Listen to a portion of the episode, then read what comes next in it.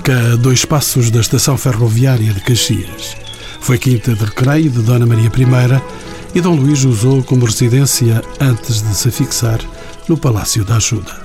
Mas tudo começou com Dom Pedro III, que mandou construir o Paço Real de Caxias no século XVIII, obedecendo às luzes e às modas francesas. Situados à beira-mar, os jardins envolventes vestiram-se de canteiros de buchos abundantes, de araucárias e de palmeiras e de uma espetacular cascata que domina todo o espaço. Tomaram conta deste cenário pavilhões e esculturas de terracota, muitas delas extraídas da criatividade de Machado de Castro. A recuperação deste espaço, levada a cabo pela Câmara de Oeiras, mereceu o Prémio Europeu atribuído à recuperação de jardins históricos. São convidados deste programa Carlos Beloto, responsável pela conservação, restauro e replicação da estatuária dos Jardins de Caxias. Fui encontrá-lo entre tintas intensas e resinas das estátuas de semblantes maquilhados. Isto é um molde desta Flora Farnésio, que é feito em silicone. Tem um contramolde em resina também, que é para suportar, o silicone é a parte mais cara de todo o processo. Inevitável também neste debate a professora Ana Duarte Rodrigues, docente na Universidade Nova de Lisboa e investigadora da Universidade de Évora, com pós-graduação em Jardins e Paisagem. Na mesa, em nome da Câmara Municipal de Oeiras, a responsável pela Divisão de Património, a arquiteta Isabel Sormenho, a quem pergunto pelas ações desenvolvidas para a promoção e divulgação deste real jardim. A Câmara estabeleceu um protocolo com o Ministério da Defesa já há 27 anos, no sentido de recuperar os jardins e o património azulejar, escultórico, que se encontra na sua área que foi objeto do protocolo.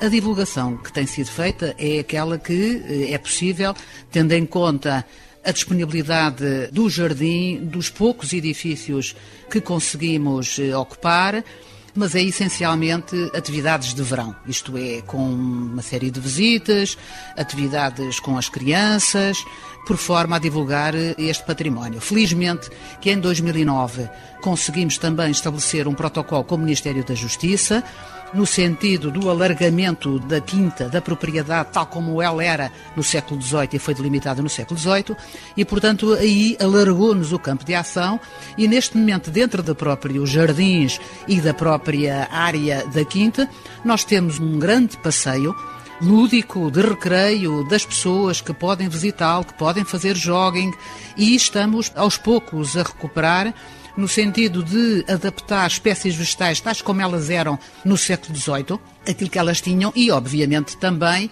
introduzir novas plantações adaptadas ao meio existente e também para mostrar as variadíssimas espécies vegetais que são possíveis num jardins do século XVIII, mas também num jardim moderno.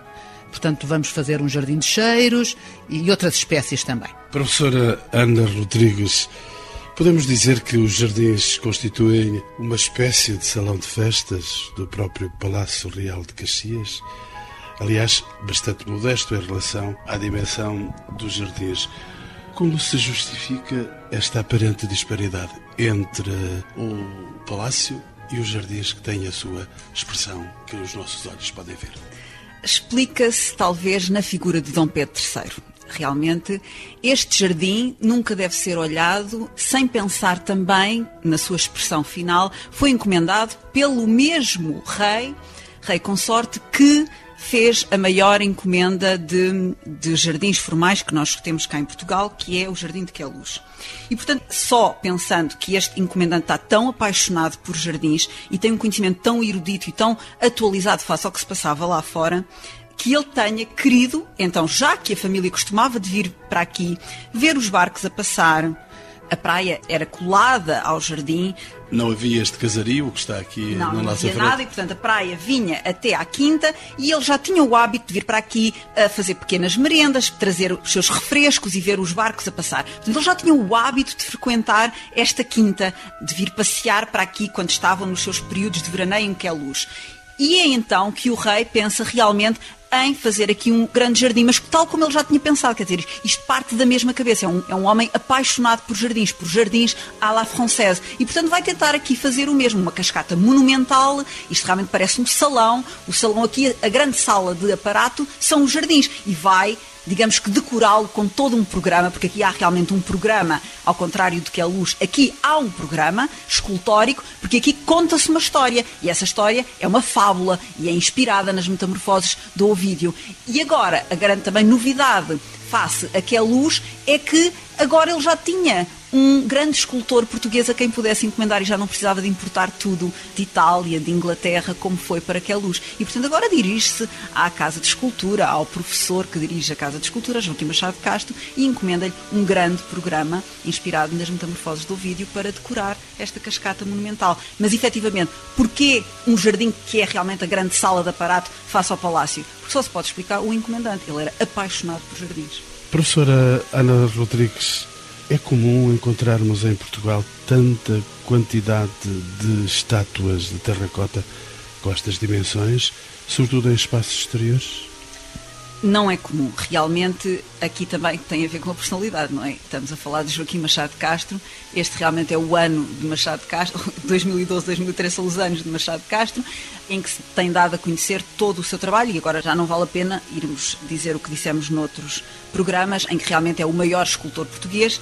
Nada, nem antes nem depois, ninguém se compara à dimensão de Machado Castro. E, portanto, este é o maior programa de escultura em barro realizado para um jardim. Mas também há noutros jardins, por exemplo, em Sintra, e havia muito mais. Havia muito mais também no Alentejo, havia muito mais escultura de barro do que o que temos hoje. Ainda aqui, este trabalho de restauro tem sido magnífico, não é? Quando eu estudei pela primeira vez Joaquim Machado de Castro, havia 11 esculturas, não é? Nós agora temos o programa quase todo. Pela primeira vez podemos ver as esculturas do Machado de Castro.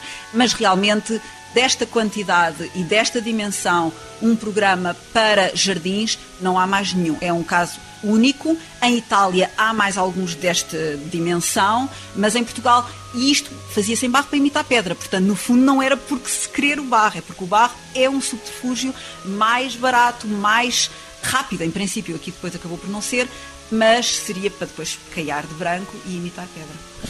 Arquiteta Isabel Sormenho, o investimento do município de Oeiras e a senhora arquiteta é responsável pela área de arquitetura e de investimento nesta área da própria Câmara. Tem sido, esta Câmara de Oeiras tem, sido, tem tido um interesse muito grande no sentido de recuperação dos elementos vegetais e do restauro e reprodução da estatuária num processo continuado ao longo de vários anos. Arquiteta Isabel Sormenho, a que se deve tanto interesse da Câmara de Oeiras por este espaço, por este lugar, por esta beleza que os nossos olhos estão a contemplar? Este espaço foi um bocadinho descoberto ao acaso. Nós tínhamos cá um engenheiro na Câmara que, entretanto, lidava com a área do paisagismo e que descobriu isto completamente por acaso. Descobriu em 1983, estava abandonado pelo Ministério da Defesa, que se tinha transferido para Pedroços em 1956 e, portanto, abandonou todas as pessoas que mantinham os jardins, foram-se embora, foram para Pedroços. Portanto, isto ficou abandonado com meia dúzia de pessoas que ficaram cá a habitar que eram reformados civis, eh, funcionários do Ministério da Defesa, mas realmente isto ficou eh, de tal maneira desabitado que ninguém conhecia isto. Para já, porque era um sítio muitíssimo fechado, porque se sabia que era da propriedade do Ministério da Defesa. E depois porque não tinha manutenção e foi um pouco descoberto o acaso. Mas a Câmara percebeu que isto era uma coisa com um potencial extraordinário num território do Eiras e conseguiu afirmar com o Ministério do Exército esse protocolo, em 1986, portanto já temos o protocolo em vigor há 27 anos, e a importância deste património foi de tal ordem, além disso, este também estava classificado como imóvel de interesse público desde 1953, portanto, o próprio Estado já tinha classificado os jardins e as esculturas de Machado Castro e duas das salas do palácio que tinham pinturas decorativas, já tinha classificado como imóvel de interesse público. Portanto, sabia-se que isto tinha um potencial imenso de património vivo. E depois era todos os edifícios em si, a cascata monumental, que é uma coisa completamente extraordinária, tem 102 metros de comprimento, é uma coisa que não se vê em lado nenhum. Toda ela é uma boca de cena de um teatro que se está a representar. Nós já estamos a sentir a água que está já a cair da cascata. E, portanto, eh, percebeu-se logo que isto era uma coisa completamente eh, extraordinária. Depois, entretanto, com os técnicos da Câmara fez-se efetivamente investigação e chegou-se à conclusão que valia a pena agarrar este projeto e foi por isso que a Câmara fez o protocolo com o Ministério da Defesa, que ainda está em vigor neste momento, e, entretanto, tem investido bastante dinheiro. Porque afinal, de Caxias, nós conhecíamos apenas um nome até bastante negativo. Conhecíamos a cadeia de Caxias e não conhecíamos a beleza de Caxias. Exatamente. Não, eu penso que era porque ter estado encerrado durante muitíssimos anos. Efetivamente, logo em 1908, quando, por decreto régio, Dom Manuel II cedeu, partiu a quinta em duas propriedades, portanto, uma ficou adstrita ao Ministério do Exército e outra ao Ministério da Justiça, Nessa altura, cada uma dessas instituições moraram, de certo modo, as propriedades e, portanto, passaram a ocupá-las. E estavam completamente interditas ao público, portanto, não era possível realmente conhecê-las. Depois, pronto, é o hábito das pessoas. Aliás, a entrada do próprio pátio do Palácio ainda diz lá Ministério da Defesa. Portanto, ninguém se atreve sequer a entrar no pátio do Palácio pelo respeito que se tem por estas propriedades, não é? E, portanto, eu creio que foi exatamente por causa dessa situação. Mais tarde, quando a Câmara depois começou a recuperar e a intervir, então começou-se aos poucos a divulgar, mas continuamos eh, a não ter a propriedade deste espaço, não é? E, portanto, o tipo de atuação da Câmara na sua divulgação é aquela que pode ser, não é? Portanto, através de exposições, de visitas, de atividades com as crianças. Com este programa, por exemplo, é um belíssimo exemplo de divulgação e do convite à população para vir ver esta propriedade, que é completamente fabulosa e então agora está bastante mais alargada com o protocolo que fizemos com o Ministério da Justiça. Portanto, a propriedade tem no seu todo cerca de 3 hectares e meio. Só isto é um belíssimo parque de recreio e de contemplação e, portanto, as pessoas estão completamente agora a poder circular em todo este espaço da propriedade. E se os visitantes tiverem a sorte que nós temos de hoje estarmos com um dia de sol, será ainda mais brilhante este espaço. Doutora Ana Rodrigues, já falamos de, do rei Dom Pedro, responsável porque exista aqui esta beleza circundante. Isto marcou, de certo modo, o gosto pelo luxo e pela cultura do lazer. De que forma é que este espaço reflete, de facto, as tendências artísticas estéticas do rei e as influências do jardim francês. É mais que manifesta essa presença da imaginação francesa aqui. As influências francesas e italianas são muitíssimo fortes aqui. É claro que é um italiano que por si já é inspirado no modelo francês, que é o do Palazzo Real de Caserta nós temos que analisar a dois tempos. Efetivamente, temos um parterre de broderie, que está documentado em 1844, portanto, seria o desenho mais antigo que se conhece, que é um parterre de broderie à la française, que, portanto, com todos os desenhos que vêm das gravuras francesas, e, portanto, isso aí, o modelo é diretamente o francês.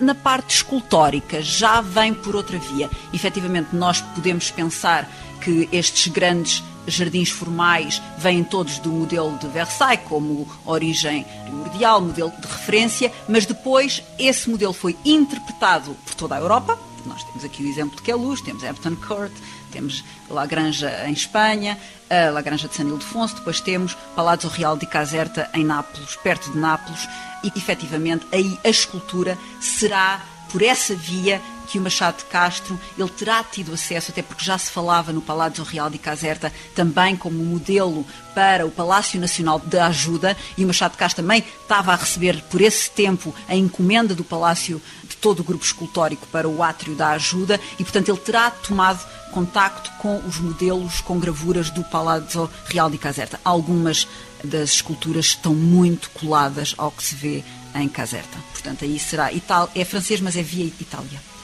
Carlos Beluto, bem-vindo pela primeira vez aos encontros com o património.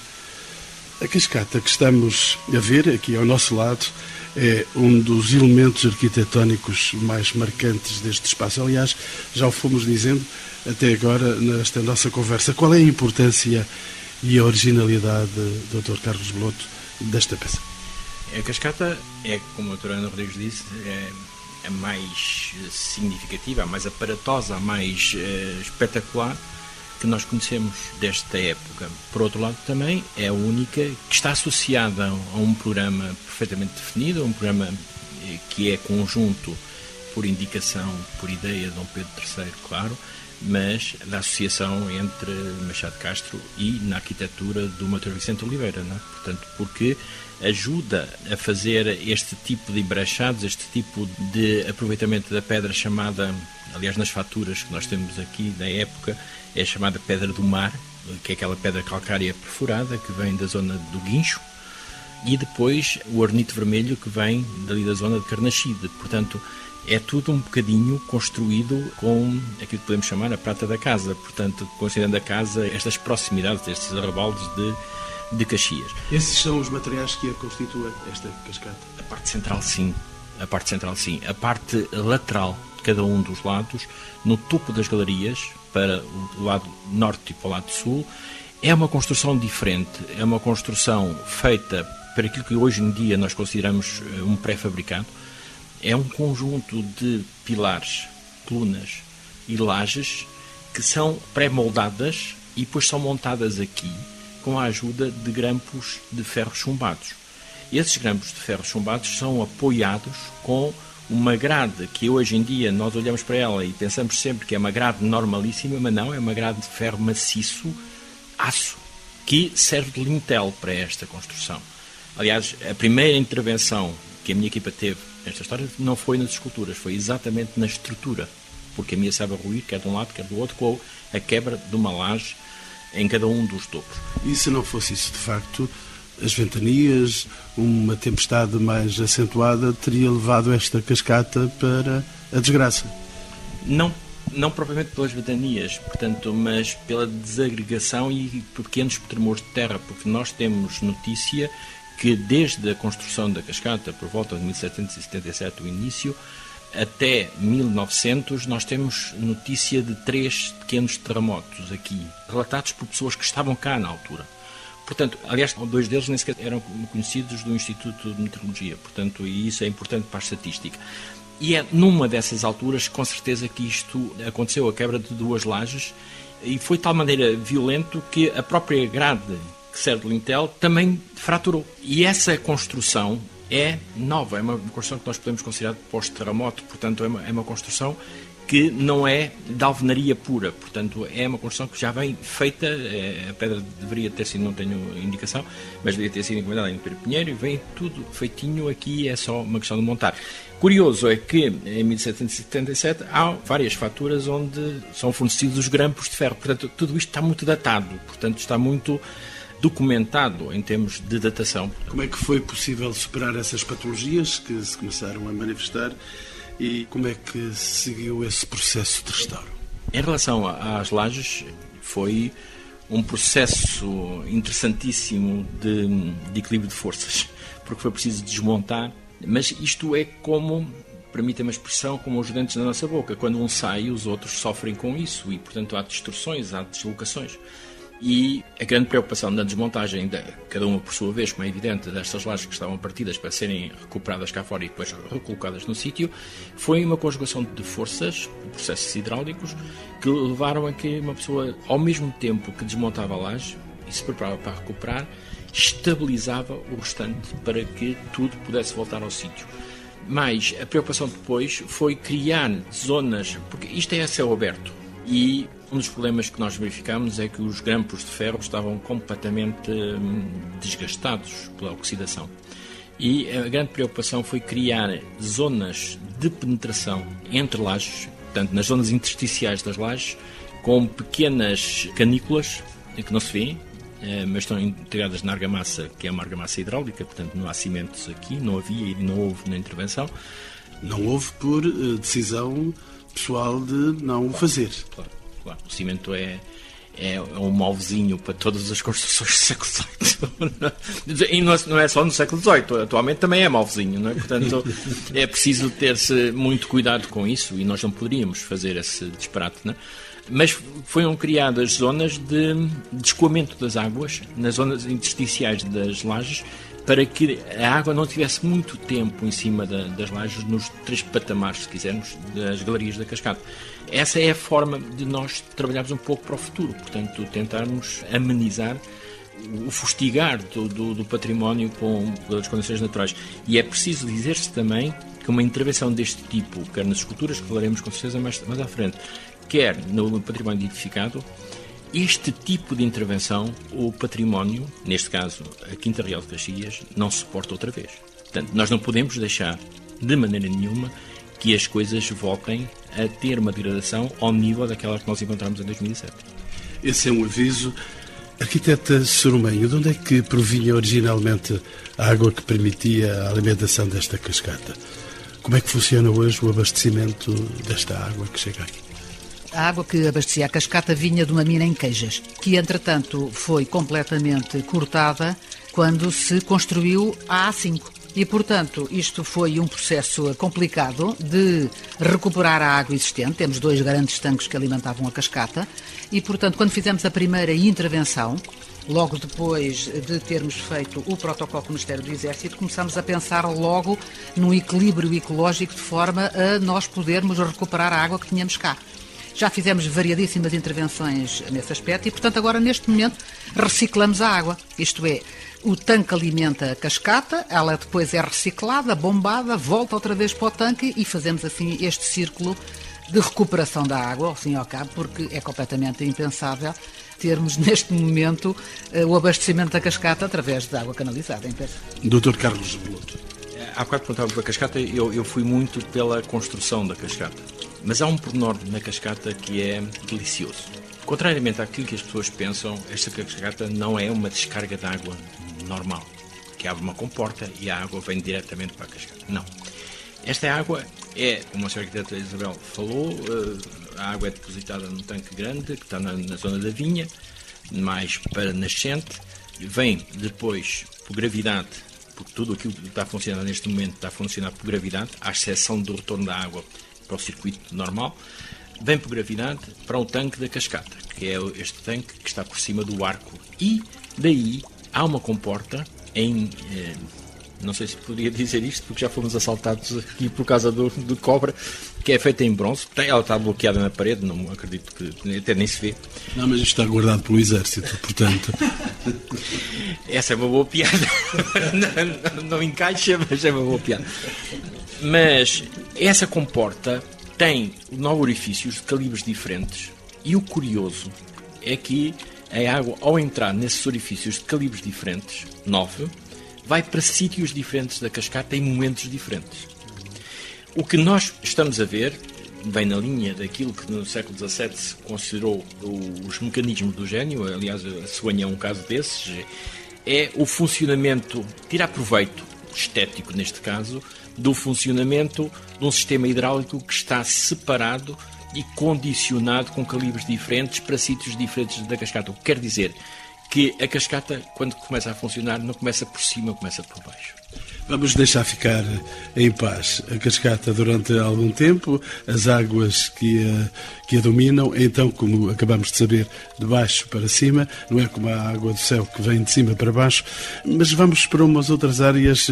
A professora Ana Rodrigues, os temas inspirados na mitologia clássica são comuns nos jardins e espaços eh, de lazer desta época.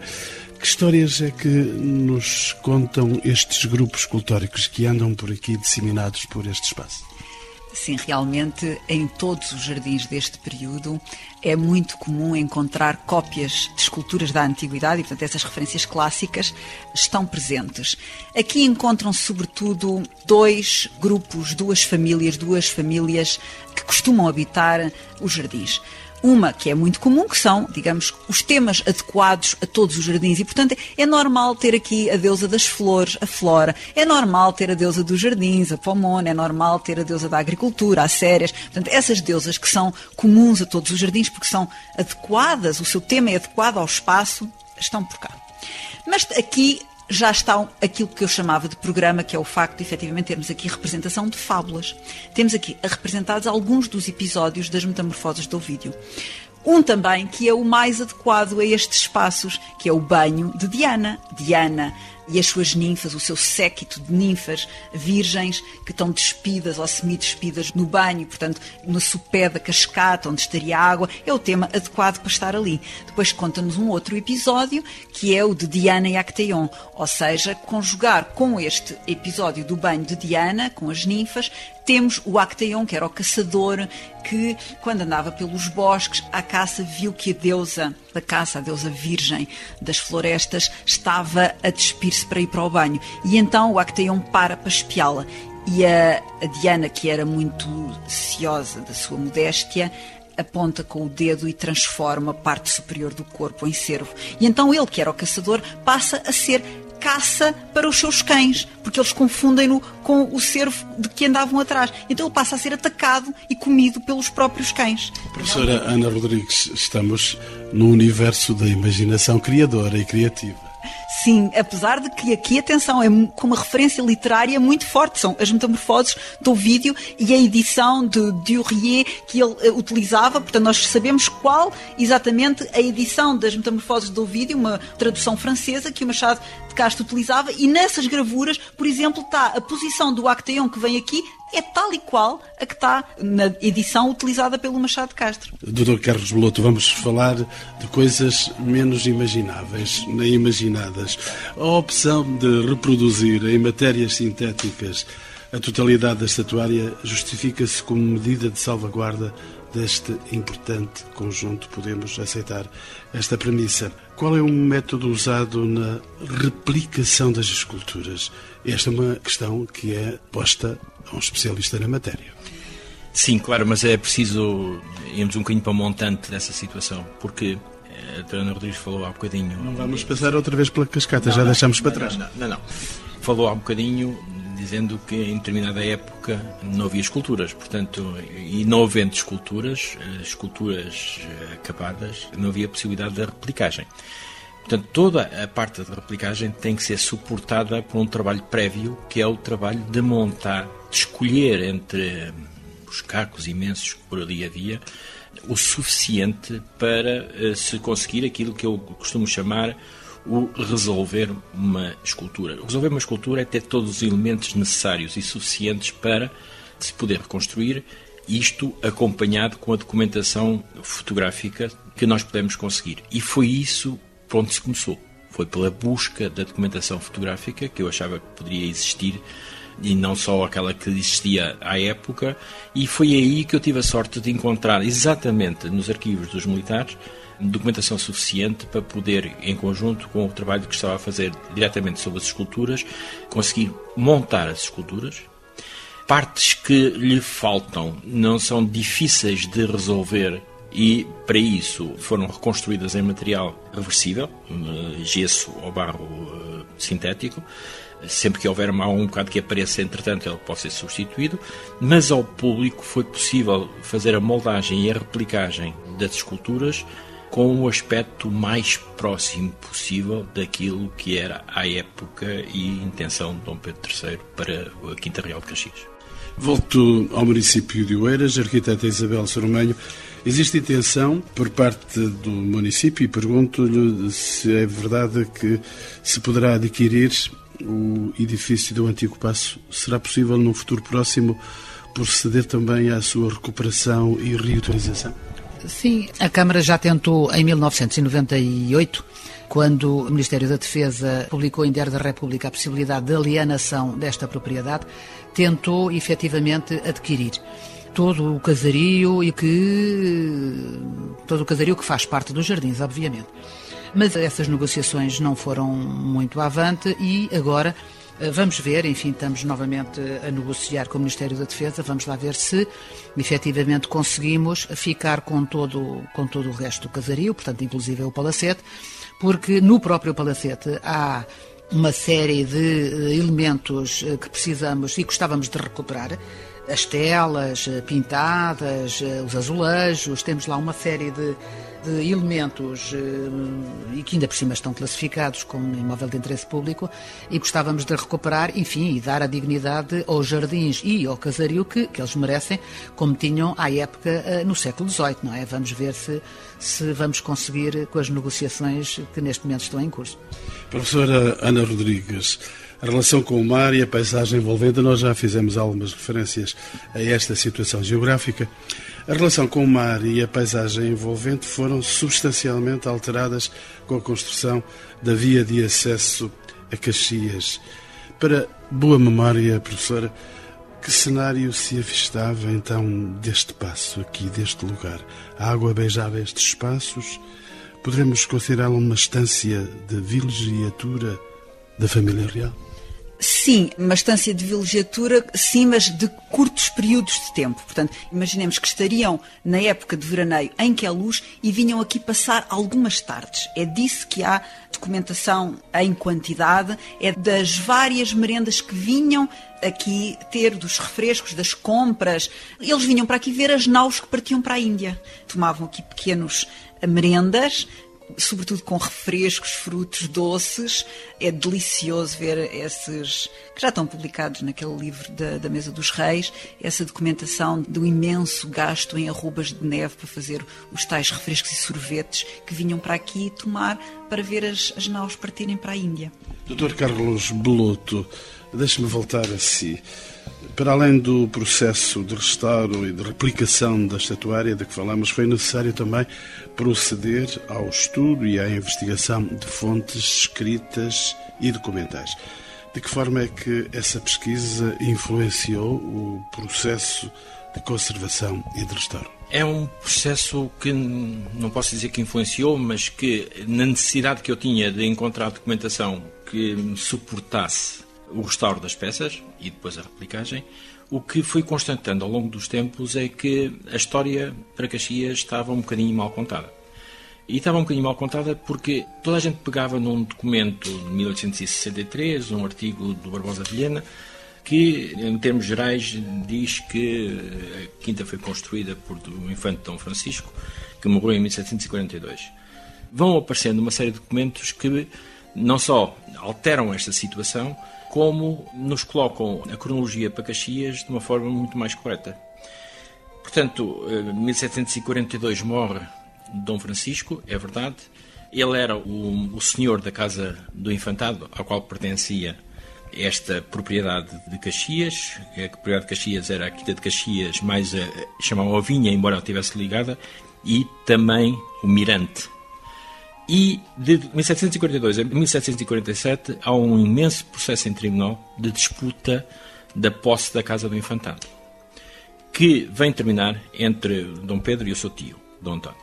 E vem a terminar com a sentença, que eu já li em parte, favorável ao Dom Pedro III, que é por volta de 1747. Repare que só em 1777 é que começam a chegar os materiais uns fornecidos por Robion, outros por Mateus Vicente de Oliveira, a quase totalidade fornecido por Mateus Vicente de Oliveira. Para que é o arquiteto desta uh, obra. Com toda a probabilidade, a maior parte dos documentos são ordens de pagamento dele. É em 1777 que começa e é em 1777 também que é fornecido o bucho para aqui para a Quinta, proveniente do Palácio de Queluz. Arquiteta Isabel Sormém, estamos a caminhar para o final do programa. Deixe-me matar uma última curiosidade minha. A Real Quinta de Caxias não se limitava à parte hoje visível. Havia outros espaços que integravam esta propriedade. Havia alguns outros espaços que integravam a propriedade e que se estendiam um pouco para norte, mas que ia ter sempre ao convento da Cartucha. A quinta não era muitíssimo maior do que nós conseguimos neste momento definir, porque, porque já juntámos a parte do Ministério do Exército com a parte do Ministério da Justiça, não é? Os tais 3 hectares e meio. Não era muito maior do que isso, porque entretanto temos o rio o rio, a poente que o ladeia, e temos também a antiga estrada Aqui a ter aquela luz que fica do outro lado nascente. Portanto, a propriedade não seria muito grande. Uma outra pequena área de uma casa ou outra, mas não seria muito maior do que isto, sem dúvida. Dr. Carlos Beloto, uma última questão. O aquário de mármore e vidro integrado no pequeno pavilhão que remata a cascata é uma peça requintada e invulgar. Existem outros exemplares semelhantes? Que eu conheça, não. Há mais cascatas? Eu acho que é um mimo que foi colocado à época na cascata. Eu tenho documentos que descrevem com algum pormenor e colocam no obelisco que está no centro do aquário, colocam uma esfera armilar e colocam uma série de situações que provavelmente já lá estiveram e que não estão. E também há uma, uma indicação de que tinha uma águia na ponta. Ora bem, eu não sei porque não tenho. São descrições, e são descrições dos militares para fazer relatórios, eh, quais eles eram obrigados a fazer, não era, não era um relatório científico. Portanto, e isto temos que descontar muita imaginação. E relatórios de observação externa? Não tenho. A única coisa que tenho, quando recuperei o aquário, se alguma dúvida houvesse em relação à nomenclatura que foi dada àquele espaço de mirante e que depois eh, se verificou que o mirante não podia ser ali e era noutro sítio, ela acabava de se comprovar que aquilo fazia parte do original, porque ele está completamente integrado no sistema hidráulico da cascata. Custa-me utilizar este nome, mas não vejo outro. É simbiótico com a cascata. Portanto, as válvulas que acionam o aquário são as mesmas que acionam outras zonas que tinham água, nomeadamente dos faunos, dos vasos e da lança de Diana. Portanto, não é um, um sistema que foi feito a posteriori. É um sistema que nasce com a própria cascata. Portanto, ele é de origem também, embora seja uma peça muito mimosa, muito trabalhada, muito. Eh, fazia mais pensar que podia ser uma coisa do tempo da pena, não é? Porque no passo da pena é que nós temos uma série de coisas assim extravagantes extravagantes no sentido do contexto. Mas é, está a funcionar também, está tudo recuperado o sistema hidráulico e é absolutamente espetacular o efeito que aquilo faz às pessoas, o que as pessoas sentem, aquela melancolia do barulho da água, tudo isso as pessoas gostam imenso de parar por ali. E vamos ter que deixar este lugar singular, mas antes ainda de sair, gostaria de perguntar aos meus convidados porque conhecer e visitar estes reais jardins de Caxias. Começo pela professora Ana Duarte Rodrigues. Várias são as razões, uma das quais é que constituem um dos melhores exemplos de jardins formais que existem no nosso património e que estão perto da capital e, portanto, é muito fácil de visitar por um grande público. Por outro lado, porque o trabalho que aqui foi desenvolvido de restauro tornou-se referência, não é? Este programa que tem vindo a ser desenvolvido desde 2007 da recuperação de esculturas, de realização de réplicas para colocar nos jardins, tal como se faz nos jardins mais sofisticados do mundo ocidental, que são os que eu conheço melhor, tornou-se efetivamente referência, de tal maneira que tem parcerias com a faculdade, ou seja, a academia já procura este local para acolher alguns dos seus alunos para fazerem estágios, como por exemplo o ano passado, e vai acontecer outra vez este ano, alunos dos Jardins e Paisagem da pós-graduação da Faculdade de Ciências Sociais e Humanas e que foi aqui recebido pela Câmara Municipal de Oeiras, pelo Departamento de Estado de Espaços Verdes, que vêm para aqui fazer reinterpretações, requalificações do parterre e agora vai continuar. E, portanto, tornou-se um trabalho de referência. É isso. Arquiteta Isabel Sormanho deve-se visitar este lugar porque isto é da Câmara de Oeiras, é por isso? Não é só porque é da Câmara de Oeiras, mas porque é um espaço absolutamente extraordinário possivelmente não tão conhecido como o Palácio Jardins do Marquês de Pombal, mas, por exemplo, a cascata, esta cascata aqui de Caxias é muitíssimo superior em qualidade, em magnificência, porque é muitíssimo superior e certamente não tão conhecida como a outra. O próprio é uma pena, efetivamente neste momento só temos os jardins que estão acessíveis ao público, mas eu estou absolutamente convencida, só pelos jardins já vale a pena vir visitar, porque encontra-se muitas pessoas a fazer visita aos jardins, porque é um sítio de lazer extraordinário onde as pessoas podem fazer eh, passeios em família, é formidável e, eh, enfim, quando tivermos, espero, negociado com o Ministério da Defesa no sentido da obtenção e da recuperação, a obtenção para a parte da propriedade da Câmara de todo o casario, estou absolutamente convencida, que vai ser um espaço de referência, como é neste momento o Palácio Os Jardins de Marquês de Pombal em Oeiras, porque Oeiras tem efetivamente uma quantidade destas quintas de recreio do século XVIII que algumas delas são particulares, as pessoas não as conhecem, mas esta sim deve ser visitada como, como as outras, porque realmente a Câmara, o Eiras, o município de Eiras tem o privilégio de conter uma série de riquíssimas quintas de recreio que são referência e equiparadas a qualquer uma da Europa. Não, não, nós temos este grave defeito de não dar valor àquilo que é nosso, mas é absolutamente comparável com qualquer grande jardim italiano ou francês, enfim. Por isso é que a Câmara de Oeiras é tão rica. Doutor Carlos Beloto, por que visitar estes jardins de Caxias? Eu vou já responder antes que o Dr. Carlos Beloto o faça, porque isto é quase seu, não é verdade? que exagero. É evidente que já alguém me acusou de eu ter aqui a segunda casa, não é? não, eu acho que se deve visitar um, Quinta Real Caxias, se deve conhecer. Eh, é diferente de visitar, se deve conhecer a Quinta Real Caxias pelo facto de, na medida em que foi possível reconstruir as esculturas, se conseguiu reconstruir todo um aspecto social da própria Quinta, se conhecem as pessoas que por cá trabalharam, por cá viveram, algumas até por cá morreram, se conhece os almoços e os jantares que se fizeram aqui, as inaugurações, quem pintou as telas, quem fez as esculturas, quem trabalhou e quem ajudou a colocar as esculturas no sítio, quem lidou com Dom Pedro III, quem nos pode transmitir exatamente a ideia que Dom Pedro III tinha deste próprio programa e refazer esse mesmo programa, criando uma sensação de que nós estamos a ver um, um monumento morto, mas um monumento que tem vida, que tem pessoas por trás, tem o Alexandre Rodrigues Ferreira, mas tem o Posidónio da Silva, tem o Alexandre Colano. O Alexandre Colano teve muita influência aqui, enquanto esteve na Comissão do Tomo dos Bens da Croa, teve muita influência sobre aquilo que se passou aqui na Quinta. E neste momento, fruto de várias eh, pessoas com quem eu tive que pedir eh, massa crítica, como eu costumava dizer, a Torana Rodrigues foi das primeiras pessoas a quem eu tive que me socorrer, porque eu vinha do outro período, eu vinha do, da Antiguidade Clássica, quer dizer, foi um salto muito grande mas neste momento é o momento de se poder explicar às pessoas muitas das situações que aqui se viveram, muitos dos episódios e muitas das personalidades que de uma forma ou de outra estiveram ligadas aqui. Dr. Carlos Bloto vai ter a oportunidade de voltar a dizer isto aos ouvintes que possam eventualmente passar por aqui. Eu, pelo menos, sou testemunha da beleza imensa que mora nos reais jardins de Caxias. Música